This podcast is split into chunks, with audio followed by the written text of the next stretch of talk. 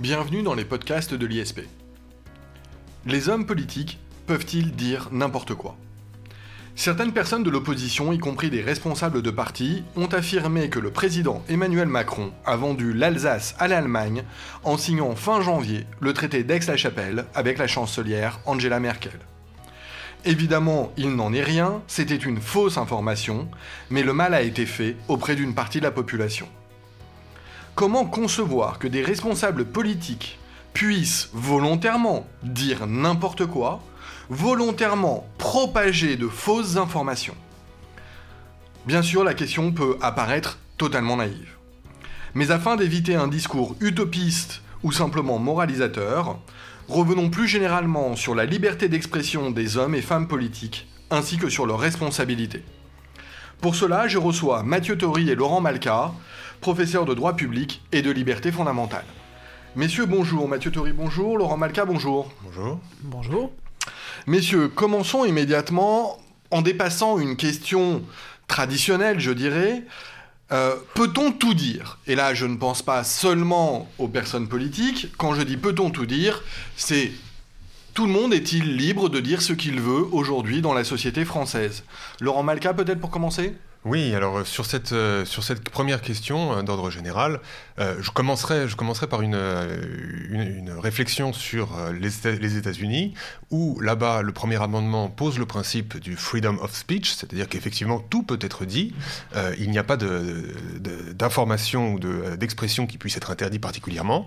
Dans une vision libérale de la liberté d'expression, où on estime que ce marché des idées fait que les, les idées les moins, les moins en vue, les moins en vogue, eh disparaissent euh, automatiquement.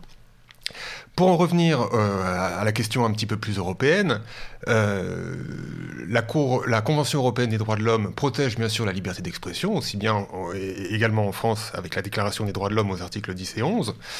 Euh, une liberté d'expression qui est particulièrement euh, protégée euh, dans notre système juridique européen et national, puisque la Cour européenne, en 1976, dans l'arrêt Handicide contre le Royaume-Uni, pose le principe que toute opinion peut être exprimée, qu'elle soit accueillie favorablement, qu'elle heurte, choque ou inquiète.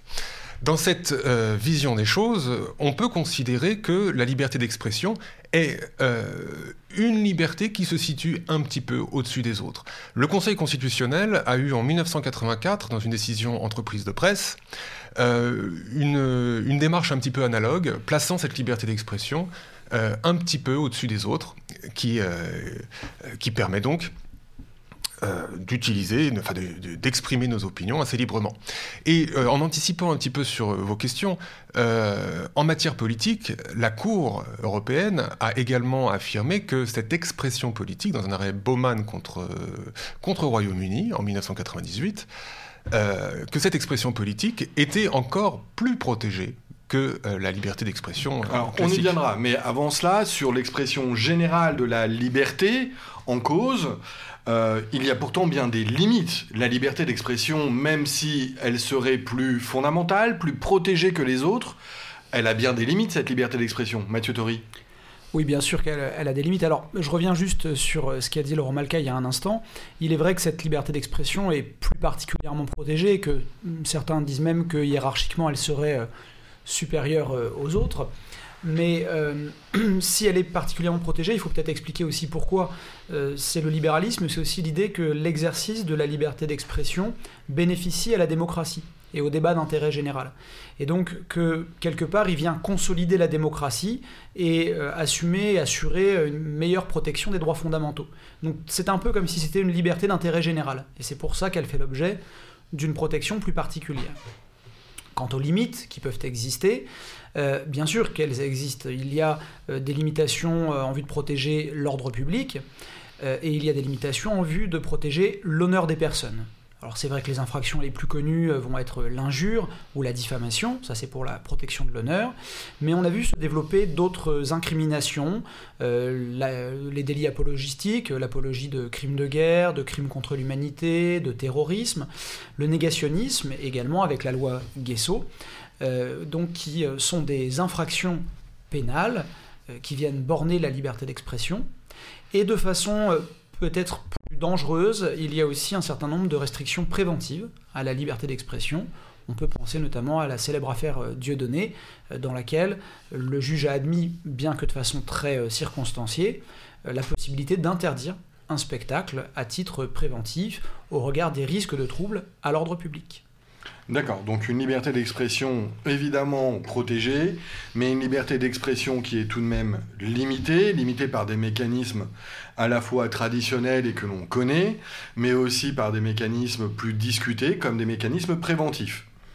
Euh, arrivons euh, maintenant sur le point essentiel de ce podcast. Euh, qu'en est-il de la liberté d'expression des partis politiques, des personnes politiques?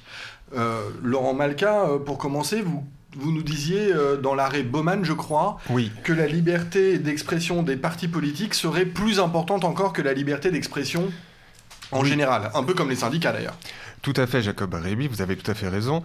Euh, la Cour européenne des droits de l'homme pose, et, Mathieu Tori le disait tout à fait justement, euh, cette idée que la liberté d'expression en matière politique participe du débat d'intérêt général et d'intérêt public, et que il était du devoir, d'un point de vue idéologique comme factuel, d'informer euh, euh, les, populations sur l'offre politique, sur les questions politiques, et c'est pour cela que, euh, d'une certaine manière, tout pouvait être dit.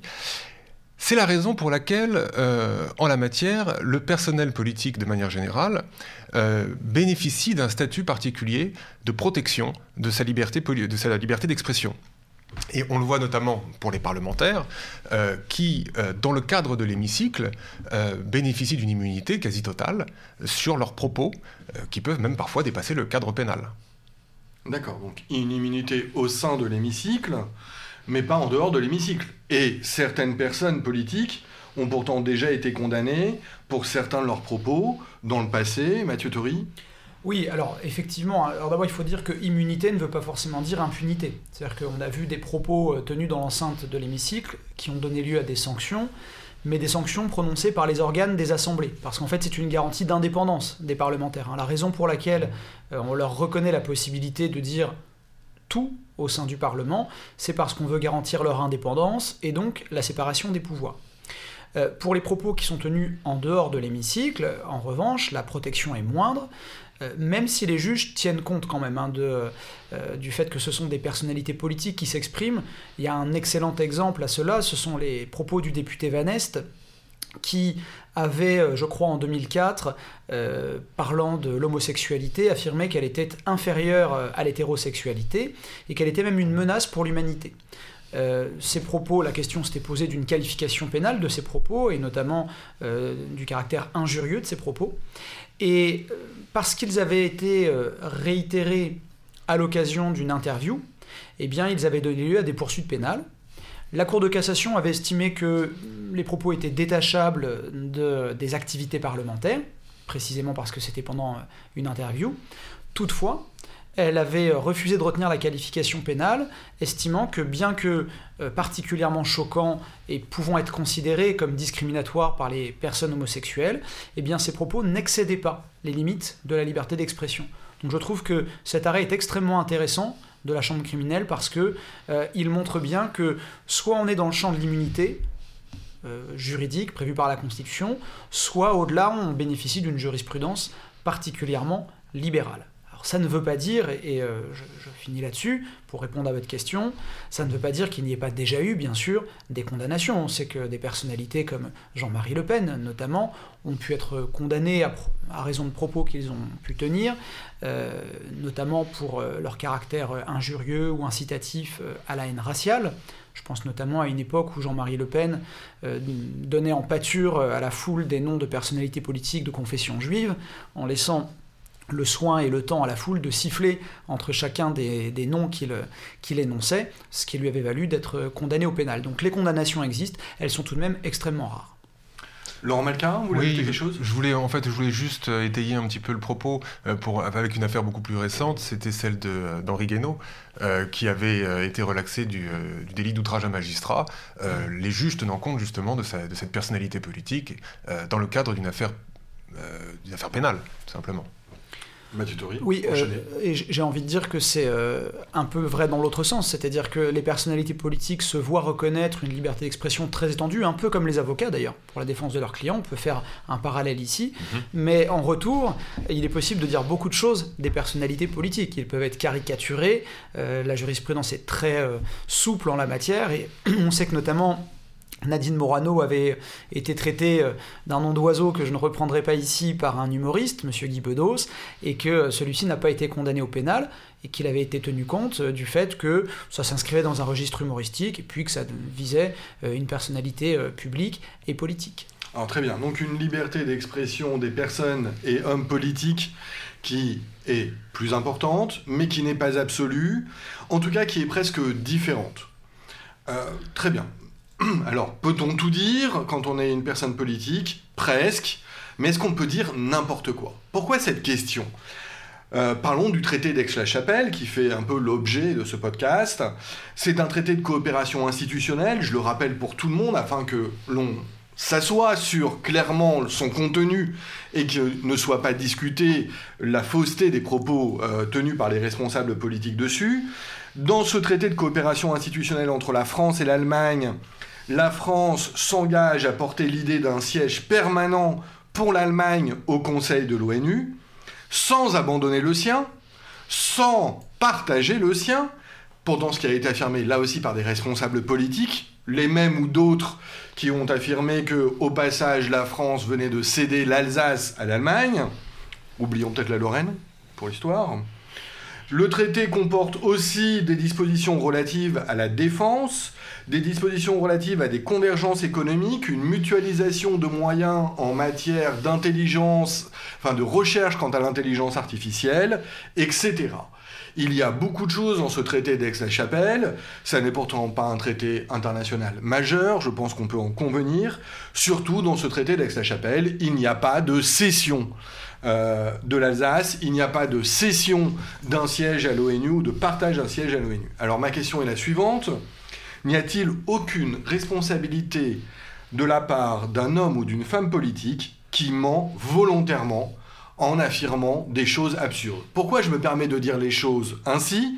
Parce que on peut très bien lire le traité. Je n'imagine pas que ces hommes et personnes politiques n'aient pas lu le traité avant d'affirmer cela. Ça serait une plus grande faute encore.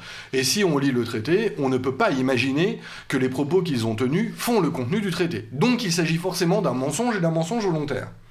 Est-ce normal? Y a-t-il une responsabilité?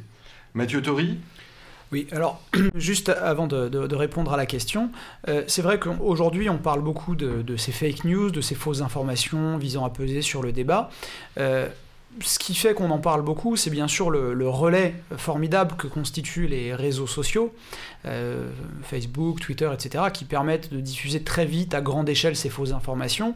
Mais enfin, le mécanisme n'est quand même pas nouveau. Le fait de jouer sur les fantasmes, euh, c'est quand même le propre des euh, régimes fascistes, totalitaires, la propagande. Enfin, voilà, on, on est en train de découvrir quelque chose qui est finalement assez classique. Je rappelle quand même qu'en 2004-2005, lors des débats sur le traité constitutionnel européen, certaines responsabilités politiques de premier plan de premier plan, euh, n'hésitaient pas à affirmer que euh, en euh, ratifiant ce traité, on allait remettre en cause le principe de laïcité à la française, par exemple, Les services publics, les services publics, le mariage hétérosexuel. voilà, exactement. Donc il y avait énormément d'arguments de, de fake news à l'époque. Alors les réseaux sociaux n'avaient pas le, le même impact qu'aujourd'hui, mais voilà, il faut quand même peut-être redonner une perspective historique pour relativiser tout cela. Alors après, est-ce qu'il y a une responsabilité Euh, Non, et heureusement. Il n'y a pas une responsabilité autre que celle qui est celle du droit commun. Celle du droit commun, c'est euh, l'hypothèse de fausses imputations qui seraient constitutives euh, d'une diffamation, par exemple. C'est le fait d'alléguer des choses qui non seulement sont fausses, mais qui par ailleurs seraient injurieuses ou constitutives d'apologie ou d'incitation à la violence. Bref, il y a un droit commun qui existe, qui vient borner la liberté d'expression. Et peut-être peut-on considérer qu'il n'est pas efficace contre les fake news, mais pour autant, euh, il me semble qu'il serait extrêmement dangereux de créer de nouvelles infractions visant spécifiquement les, personnalités politiques, ne serait-ce que parce que ça poserait une question, c'est à partir de quand une information est-elle fausse? Alors évidemment, vous avez donné l'exemple de, de ce traité d'Aix-la-Chapelle, et des exemples extrêmes où on sait que les informations sont fausses. Mais il y a d'autres hypothèses dans lesquelles c'est une question de débat. Vous me parliez d'une anecdote sur Tchernobyl oui, bah, l'idée selon laquelle le nuage de Tchernobyl se serait euh, arrêté aux frontières de la France, par exemple, c'est quelque chose qui a pu être soutenu par des spécialistes et même relayé par certains hommes politiques pour rassurer la, population. Euh, voilà, je, crois quand même que ça fait partie euh, du débat, ça existe dans le débat, mais on ne peut pas euh, imposer aux hommes politiques de dire la vérité, et quelle serait d'ailleurs cette vérité, et qui serait compétent pour déterminer cette vérité. C'est vraiment euh, une, difficulté qui existe, et je pense, et je finis là-dessus, parce que je pense que Laurent Malka a pas mal de choses à nous, à nous apporter, je pense à cette affaire l'EI2 aussi qu'on avait eue devant la Cour européenne des droits de l'homme, où vous aviez des journalistes qui, enfin des journalistes, pardon, des personnes qui étayaient l'idée selon laquelle le maréchal Pétain finalement, pendant la, Deuxième Guerre mondiale, aurait eu euh, une technique, aurait eu recours à une technique du double jeu, c'est-à-dire qu'en réalité, euh, son but, euh, c'était de faire semblant de collaborer avec les Allemands tout en protégeant les intérêts de la France. Thèse extrêmement discutable, minoritaire au sein des, chez les historiens, mais la Cour européenne des droits de l'homme avait bien dit qu'elle ne relevait pas et elle ne pouvait pas et elle ne devait pas relever d'une qualification pénale parce qu'elle fait partie du libre débat historique et que le d'une science, c'est la réfutabilité. C'est qu'on puisse discuter de l'existence ou de l'absence d'existence de certains faits ou de certains événements. Bah, dans le discours politique, de mon point de vue, il en va de même. Il y a des arguments, des contre-arguments, et il n'y a pas une vérité judiciaire, juridique, et il ne faut surtout pas juridiciser la vérité. Laurent Malka, vous voulez ajouter quelque chose? Oui, en fait, c'est euh, tout simplement la question de, de, l'interprétation euh, du fait qui a une vocation à soutenir une idéologie. Et c'est le propre même d'un parti politique, enfin, peut-être un peu moins aujourd'hui qu'au début du XXe siècle, mais c'est le, le propre même d'un parti politique de soutenir une idéologie qu'elle fausse ou vraie, ça n'a aucune vérification possible. Bon, et euh, l'utilisation... Excusez-moi, je vous interromps, je vous entends Mathieu Tori, Laurent Malka, et je vous interromps Laurent Malka, mais là, dire qu'il n'y a pas de moyen de vérifier qu'objectivement l'information est fausse, c'est erroné. Concrètement, Laurent Malka, ici, le traité ne prévoit pas la cession de l'Alsace. Bien, évidemment, mais vous ne pouvez pas empêcher une personne d'anticiper, ou euh, de, et de manière exagérée, naturellement, euh, sur une, euh, une surcoopération entre l'Allemagne et la France qui pourrait aboutir à ce genre de choses. Ce que, je, ce que je veux dire par là, c'est que dans le fait, en temps réel, vous avez totalement raison, mais euh, sur son extrapolation dans l'avenir, et c'est aussi le rôle de l'homme politique, de, l'envisager de cette manière-là, euh, quelle que soit son orientation, aboutir à des choses qui peuvent paraître invraisemblables. Autrement dit, ce qui serait ici un mensonge, selon moi, pourrait être une simple extrapolation et voire même une prédiction d'un point de vue du point de vue de la liberté d'expression politique. C'est une question, en fait, c'est une simple question de point de vue, et euh, la seule limite euh, dans le discours politique, à mon sens, hein, c'est euh, lorsque le discours porterait une atteinte claire à l'ordre public. les fausses informations qui, aboutiraient, je ne sais pas, des, mouvements de panique, etc., sont des informations qui sont, pour le coup, réprimées. Alors c'est un podcast radio, mais je peux dire à nos auditeurs que je vois Mathieu Tori trépigner, alors je vais lui redonner la parole. Oui, je, lève la main et je, je, demande la parole parce que je crois qu'il y avait un élément de réponse dans la question même que, que vous avez formulée, Jacob Bérébi. Euh, avec, euh, vous avez dit, on peut vérifier que l'information est fausse. Donc on en est sûr. Il suffit de lire le traité. Mais je crois que vous avez donné l'élément de réponse, c'est que nous sommes dans une démocratie libérale. Tout un chacun peut lire le traité, peut mmh. s'informer, a accès à une presse libre et pluraliste. Et donc, si on doit lutter contre euh, les hommes politiques euh, qui euh, allèguent des, qui ont des propos qui ne sont pas vérifiés, eh bien, je crois que c'est aussi la responsabilité du citoyen. On ne peut pas seulement envisager la responsabilité des politiques, même si elle doit exister. il faut aussi envisager la responsabilité des citoyens qui peuvent s'informer. Et je tiens quand même à dire que la plupart des journaux aujourd'hui, quelles que soient les obédiences politiques, de la droite à la gauche, ont aujourd'hui des services de, de, checking pour vérifier euh, la véracité euh, des propos de tel ou tel homme politique. Et ça permet notamment de dénoncer les fakes, ça permet de dénoncer les images qui ont été détournées sur Internet, mais même lorsqu'on lit ces fact-checking, on se rend compte que parfois ils sont eux-mêmes soumis au débat public. Alors je vais vous donner un, exemple très simple. Euh, lorsque on va euh, vous dire, tiens, l'augmentation du SMIC par exemple, je suis en plein dans le débat actuel sur les, les gilets jaunes, l'augmentation du SMIC est destructrice d'emplois. Une personnalité politique de droite plutôt libérale va tenir ce propos, une personnalité de gauche va invoquer les travaux de l'école de Chicago qui démontrent exactement l'inverse. Qui a raison? Qui a tort? Qui serait placé et qui pourrait euh, dire la vérité en la matière. Est-ce qu'augmenter le SMIC, ça détruit des emplois ou ça crée des emplois? Je pense très honnêtement que euh, même en ayant une formation économique, euh, il est très difficile de dire c'est vrai, c'est pas vrai. Donc c'est après le, travail de l'homme politique de, défendre son point de vue. Alors, je vous ai entendu à plusieurs reprises, Mathieu Tori, utiliser le mot fake ou fake news. Alors, ce débat serait aussi celui des fake news. C'est ça que vous êtes en train de me dire? Oui, euh, je, veux bien répondre à, cette question. Bah, oui, c'est tout à fait le, c'est tout à fait le même débat. Alors cette fois-ci vu au niveau politique et non pas au niveau, au niveau de, la population, euh, mais c'est effectivement euh, la question de savoir qu'est-ce qu'une vraie information, qu'est-ce qu'une fausse information, et au, final, si on restreint la liberté d'expression aux vraies informations, c'est ce qu'on pourrait appeler les vraies informations, eh bien, dans ce cas-là, il ne peut plus y avoir de débat. On clôt totalement la, question du débat. Et c'était euh, par rapport justement à, l'idéologie qui peut être, euh, euh, retenue. Par, essence, et là je rejoins totalement Mathieu Tori, par essence, cette idéologie est invérifiable. Et c'est oui, c'est surtout ça que je voulais vous dire. C'est que finalement, lancer en tant que personne politique une fake news aussi grosse que la cession euh, de l'Alsace-Lorraine à l'Allemagne euh, dans ce traité d'Aix-la-Chapelle. Ils avaient oublié la Lorraine. Oui, pardon. Alors de l'Alsace dans le traité d'Aix-la-Chapelle, eh bien, au fond, finalement, c'est une forme de mépris du, euh, du personnel politique face à son interlocuteur qui est le peuple.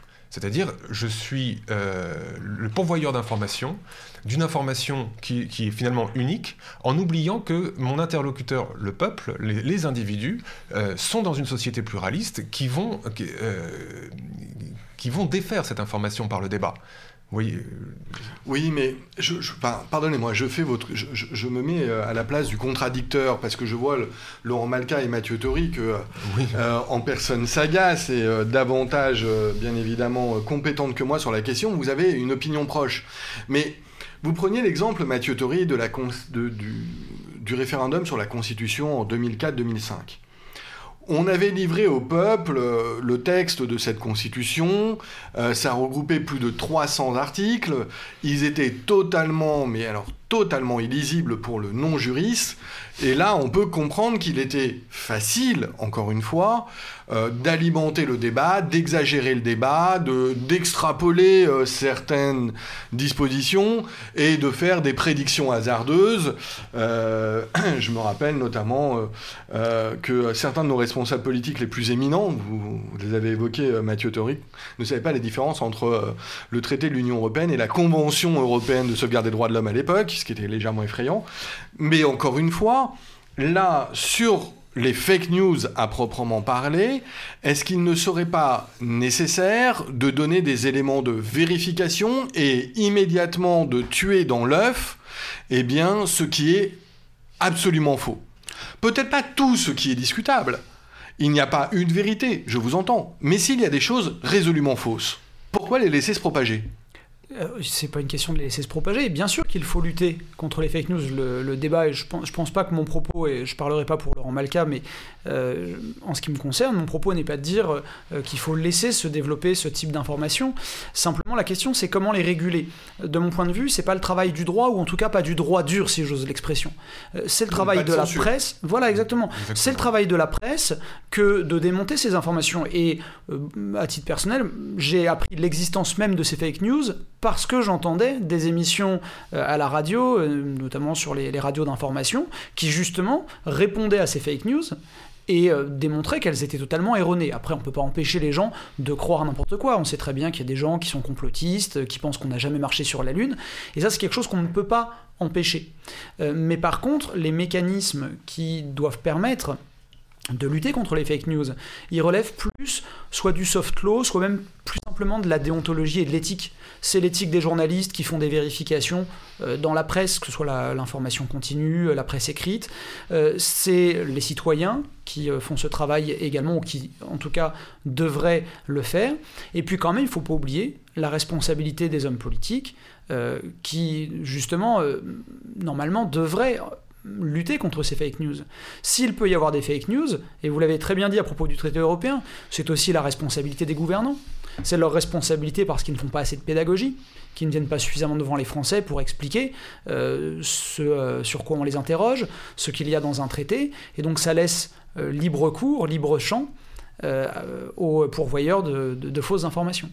Alors, sur, oui, j'entends bien. Alors là, là, pour le coup, euh, on va peut-être être un peu divergent. C'est que euh, on a quand même un phénomène actuel sur la, question de la, la, responsabilité de la presse. C'est vrai qu'ils ont une obligation de vérification et leur déontologie leur impose de vérifier une information. Et à cela, il y a quand même deux effets pervers que l'on voit aujourd'hui. Le premier, c'est c'est une décrédibilisation de cette presse euh, par, les, par les individus qui vont aller s'informer euh, principalement sur les réseaux sociaux et chercher une information un peu plus originale que celle de la presse, puisque finalement la presse ne fait que répondre à son, euh, ne fait que répondre à, aux faits auxquels elle est soumise. Et donc, la propagation des fake news bah, se fait justement par des personnes non soumises à cette déontologie. La deuxième chose, et c'est pareil, c'est une chose que j'ai entendue il n'y a pas très très longtemps, euh, concerne la capacité de la presse euh, à aller de toujours de plus en plus vite. Et le fait est que l'information, et c'est le sentiment même des journalistes qui l'ont euh, avoué récemment, que l'information est peut-être un peu moins bien traitée dû à cet afflux incessant d'informations. La surmédiatisation entraînerait une perte de qualité de l'information.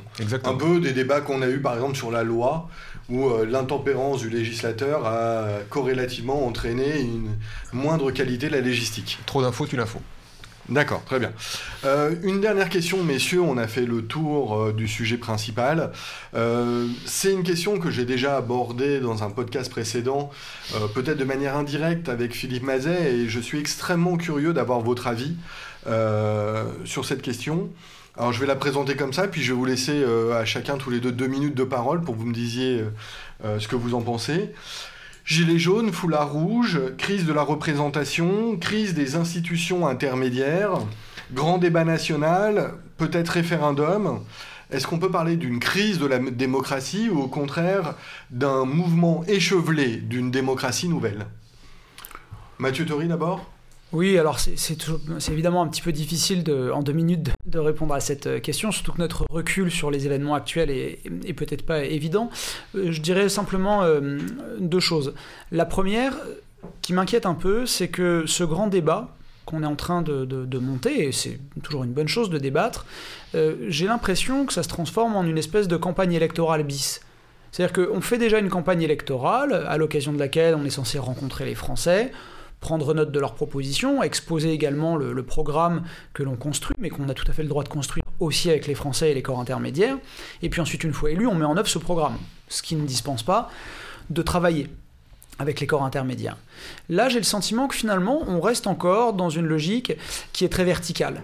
C'est euh, le chef qui va vers les citoyens ou les citoyens qui vont vers le chef. Si on est arrivé dans la situation actuelle, c'est aussi parce que l'exécutif n'a pas travaillé avec les corps intermédiaires avec les syndicats, avec les représentants des collectivités territoriales. Et on voit bien que maintenant, on appelle à la rescousse les élus locaux, les corps intermédiaires, les syndicats, parce que ce sont eux qui sont censés justement euh, canaliser les intérêts particuliers, les défendre et les faire remonter au niveau du politique. Donc ça, c'est ma première remarque. C'est l'idée de dire que, sans dire que ce grand débat n'aurait aucun intérêt, euh, j'ai un peu peur qu'il ressemble beaucoup à une campagne électorale avec ce que ça emporte ensuite, c'est-à-dire la déception une fois que euh, sont prises euh, les mesures consécutives à ce grand débat. Le deuxième point, très rapidement, c'est la question du référendum. On a aujourd'hui euh, repris goût au débat sur le, sur le référendum, alors ce qui est assez extraordinaire dans un pays qui n'en a pas organisé un seul à l'échelle nationale euh, depuis 2005 maintenant, ça fait quand même 14 années. On entend à nouveau beaucoup parler du référendum, le fameux RIC, le référendum d'initiative citoyenne, mais aussi un potentiel référendum que le gouvernement pourrait euh, décider d'organiser et qui pourrait être décidé par le président de la République à l'occasion des prochaines élections européennes. Donc tout se passe comme si on appelait au secours le référendum face aux insuffisances de la démocratie représentative, mais ça renvoie à une question. Est-ce que le référendum est un instrument utile, premièrement? Et est-ce qu'il est vraiment possible aujourd'hui, face aux problèmes complexes que nous connaissons, de répondre par oui ou par non aux questions qui se trouvent posées? Laurent Malka? Oui, alors je vais, je vais euh, pareil, je vais, je vais, donner mon avis en deux temps. D'abord effectivement sur le grand débat, mais sur le grand débat, moi je le vois plutôt comme une, plus comme une, une campagne bis, je le vois plutôt comme une réinstitutionnalisation du débat. Euh, on a, il ne faut pas oublier que euh, les premières manifestations des Gilets jaunes, c'est un débat qui est parti dans tous les sens, avec des revendications qui étaient finalement assez, euh, assez claires au départ sur la question euh, des taxes, mais euh, qui, dans un second temps, a été une espèce de melting pot de, revendications inaudibles, incohérentes. Finalement, c'était des, doléances non thématisées, non synthétiques, que l'on ne pouvait absolument pas écouter, quoi qu'il arrive.